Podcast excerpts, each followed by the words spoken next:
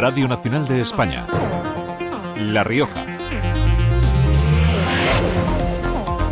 ¿Qué tal? Buenas tardes. La pérdida auditiva afecta a una de cada cuatro personas en el mundo, una cifra que va en aumento.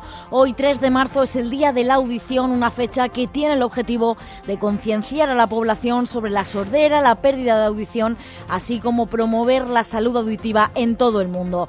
Enseguida hablamos de ello. También les contamos la concentración de feministas católicas que se ha celebrado esta mañana para pedir la voz y el voto de las mujeres en la Iglesia. Todo ello en un día frío. En La Rioja ha bajado la cota de nieve hasta los 600 metros y se nota en toda la región. Vamos a conocer la previsión para las próximas horas. Agencia Estatal de Meteorología, Marta Larcón, buenas tardes. Buenas tardes. En La Rioja tendremos cielo nuboso cubierto con precipitaciones moderadas, la cota de nieve estará en torno a 600-900 metros. Las temperaturas máximas descenderán quedándose en cifras de 12 grados en Alfaro y Calahorra, 11 en Logroño, 10 en Arnedo, Aro y Santo Domingo de la Calzada. Y de cara mañana seguiremos con intervalos nubosos con una cota de nieve bajando a los 1000-1200 metros. Las temperaturas subirán alcanzando 14 grados en Logroño y Alfaro, 13 en Arnedo, Calahorra y Aro, 12 en Santo Domingo de la Calzada. El viento será de suroeste, es una información de la Agencia Estatal de Meteorología. A esta hora los termómetros marcan 8 grados en Logroño y Aro, 9 en Calahorra. Noticias de La Rioja con la realización técnica de Gustavo Maldonado. Al micrófono les habla Belén García Fito. Comenzamos.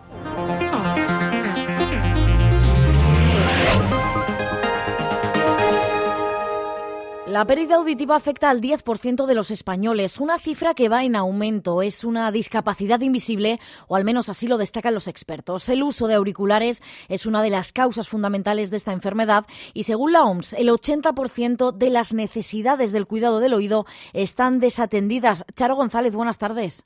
¿Qué tal? Buenas tardes. ¿Se han preguntado alguna vez cuántos decibelios soporta el tímpano humano? ¿O cuánto tiempo se recomienda usar auriculares para no dañar nuestra audición?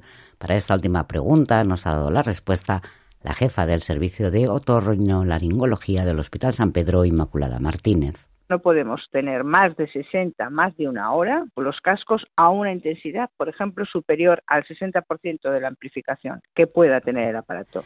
Sobrepasar este tiempo o esta intensidad, al igual que exponernos a ruidos muy fuertes, puede provocar problemas de audición toda sordera o hipoacusia que nos afecte por ruido ambiental externo eh, nos destroza o nos destruye células iliadas que están dentro de la cóclea que no se reparan y eso lógicamente no se recupera. Con lo cual dañamos el sistema auditivo sin recuperación. Por eso es muy importante prevenir esta patología que influye en nuestra, en nuestra pérdida auditiva por exposición a ruidos. La pérdida auditiva, destaca la doctora Inmaculada Martínez, es una discapacidad invisible y es que para los ciudadanos, señala, es un sentido secundario y llevar una prótesis auditiva está estigmatizado.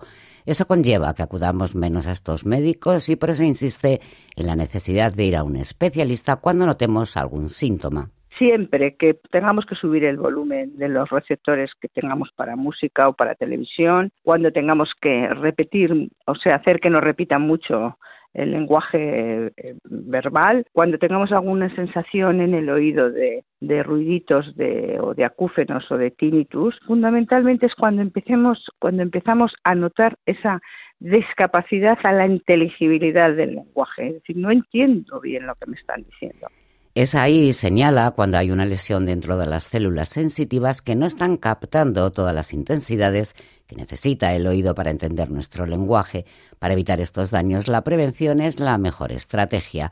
La jefa de este departamento nos ha dado algunas recomendaciones mantener el volumen bajo de todos los dispositivos que tengamos a nuestro alcance que emitan sonidos, limitar el tiempo dedicado a actividades ruidosas, descansar del ruido, es muy importante estar en silencio en lugares, en zonas tranquilas, ir al monte, eh, tener contacto con la naturaleza con, sonidos naturales y utilizar tapones cuando a veces el ruido de personas que sí lo sienten y les duele y eh, alejarse mucho de las zonas de emisión intensa de ruido como los altavoces. Unos cuidados sencillos que pueden alargar la salud de nuestros oídos.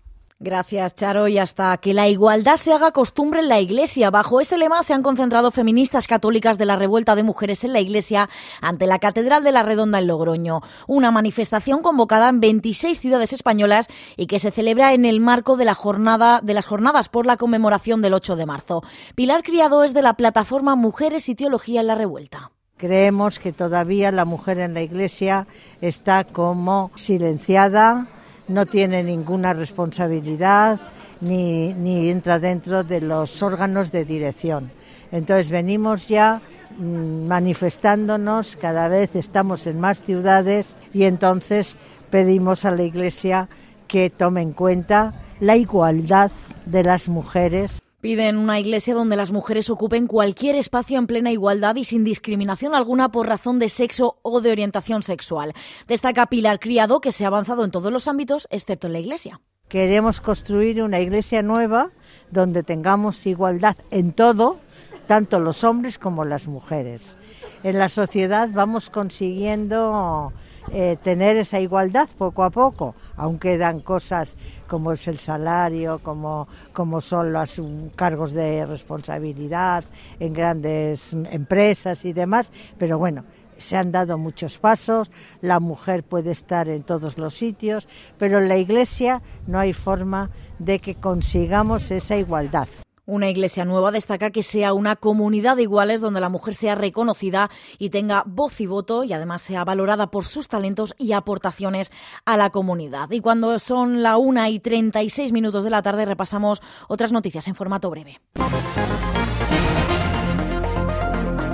Un ciclista de 45 años ha fallecido tras sufrir un accidente cardiovascular mientras circulaba por la LR 341 entre Medrano y Daroca de Rioja. Hasta el lugar se ha movilizado el helicóptero del SERIS, una ambulancia de soporte vital avanzado, aunque los sanitarios han tratado de reanimarle sin éxito, por lo que solo han podido certificar la muerte del hombre. Bomberos y policía continúan con la búsqueda de un joven de 20 años vecino de Santo Domingo de la Calzada que desapareció la madrugada del sábado en Logroño. Los agentes buscan con drones en el entorno del río Ebro y en los sotos inundables. El joven fue visto por última vez cerca de las 6 de la mañana en el local Panorama de Logroño y tomó dirección calle Rúa Vieja según publican sus amigos y familiares a través de las redes sociales. Desde entonces se encuentra en paradero desconocido y piden la colaboración ciudadana.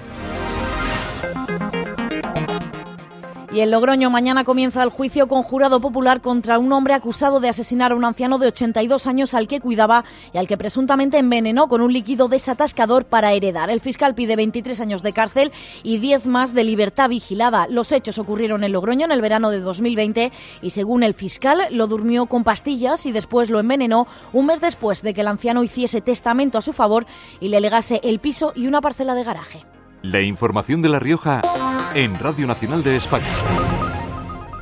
Abrimos página municipal. En Arnedillo, el ayuntamiento ha comenzado los trámites para regular el acceso a las pozas termales del municipio con un vallado. La pelota está ahora en el tejado de la Confederación Hidrográfica del Ebro, que tendrá que darle el visto bueno. La medida cuenta con el apoyo unánime de los vecinos. Isabel Cegarra, buenas tardes. Buenas tardes. Sí, el primer paso está dado. La solicitud ya está hecha y no se han presentado alegaciones. Ahora tendrá que superar el trámite de medio ambiente. Es un proyecto muy a largo plazo que quiere acabar con el vandalismo y con el acceso descontrolado de los últimos años. Pedro Montalvo, alcalde. Y estamos viendo últimamente que por, por, comportamientos científicos pues se está desmadrando donde mm, la gente las mal utiliza como unas piscinas calientes gratis donde allí cada uno va y hace lo que cree oportuno. Y claro, pues es que vemos que el recurso turístico más grande que Arnedillo tiene, pues se está desvirtuando. De salir adelante la iniciativa, el acceso a las pozas pasaría a ser de pago. La fórmula sería similar a la que opera, por ejemplo, en las termas a Chabasqueira, en Ourense. Mediante una empresa pública, siempre pagas una cuantía mínima por, por un control donde tú entras primero, dejas tu ropa en una taquilla donde ya no te roban como puede pasar ahora y con tu albornoz pasas a un sitio, pues ya podemos llamar hasta espiritual, donde uno va a disfrutar, no a chapotear, que alguno es capaz hoy de chapotear en las aguas con el perro dentro. El medio millar de vecinos del municipio ha mostrado su apoyo a la propuesta, según nos cuenta el alcalde de Arnedillo el 100% de los vecinos del municipio están a favor de una regulación, el 100%. Hubo gente que viene de fuera que discrepa, lo entendemos, pero el 100% de la gente del municipio, de mis vecinos, que es al cual me debo y de quienes dependen este municipio de Arnerillo, me dieron su ok a tener que hacer algo.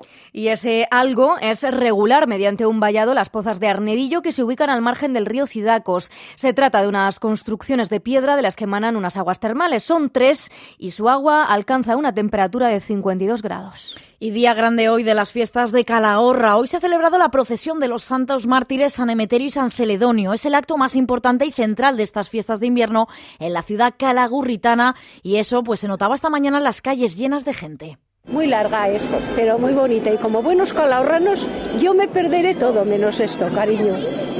Esto no me lo pierdo nunca.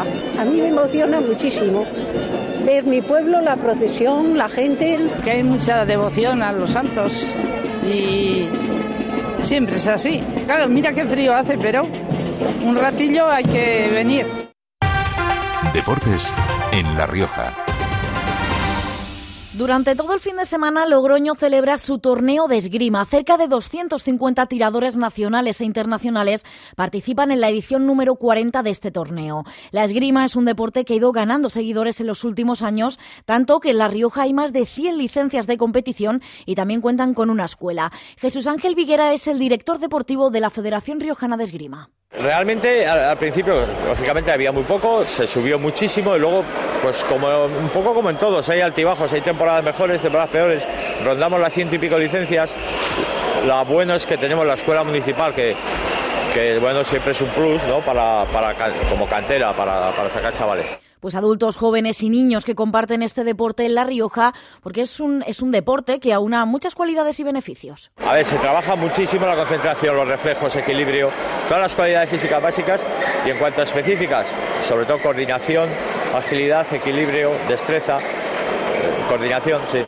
Más de 250 tiradores llegados de toda España se han reunido en Logroño para este tradicional torneo. Víctor López es uno de los participantes. Pues este año cumplo 20 años haciendo este deporte y la verdad que a mí me ha dado todo este deporte desde ha forjado mi carácter, me ha dado una posibilidad de poder formarme profesionalmente, poder trabajar con niños y también conocer a mis compañeros y compartir un deporte que a priori se dice que es individual, pero sin la gente no es posible practicar este deporte. Y vamos ya con los resultados del fin de semana. La Sociedad Deportiva Logroñés ha perdido en Zubieta por 1 a 0 contra la Real Sociedad B. Primera parte del encuentro muy igualada, pero no ha habido la misma suerte tras el descanso. Aitor Larrazábal es el técnico. Yo creo que eh, a partir del gol nos hemos quedado, por lo menos en, en 15, 20 minutos noqueados. ¿no? Nos ha hecho daño, ellos han generado y nos han hecho dos, tres ocasiones más bastante peligrosas y no hemos tenido capacidad de reacción hasta, hasta los minutos finales, ¿no? que con los cambios pues hemos estado más en, en el área rival y el partido se ha, partido un poco más. ¿no? La vista puesta ya en el próximo encuentro y trabajar para conseguir los tres puntos.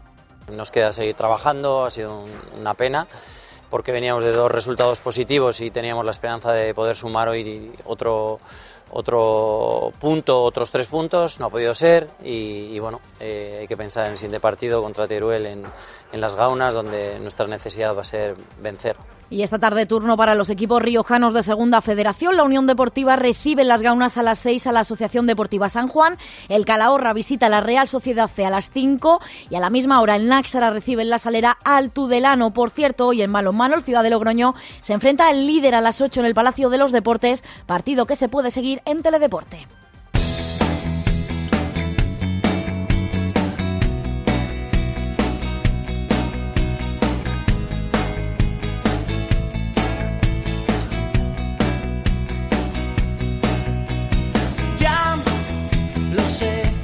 Hoy nos despedimos con la música del Canto del Loco porque sus éxitos los podremos disfrutar esta tarde en la sala Fundición de la mano de la banda pamplonesa La Vuelta del Loco. Será a las 8. Y en Calahorra a las 7 y media el cómico Luis Piedraíta presenta Es mi palabra contra la mía en el Teatro Ideal. Así terminamos. La actualidad de La Rioja vuelve a la radio pública mañana a partir de las 7 y 25. Feliz domingo. Se ha hecho tarde. Sabes que eres un poquito insoportable. Radio Nacional de España, La Rioja.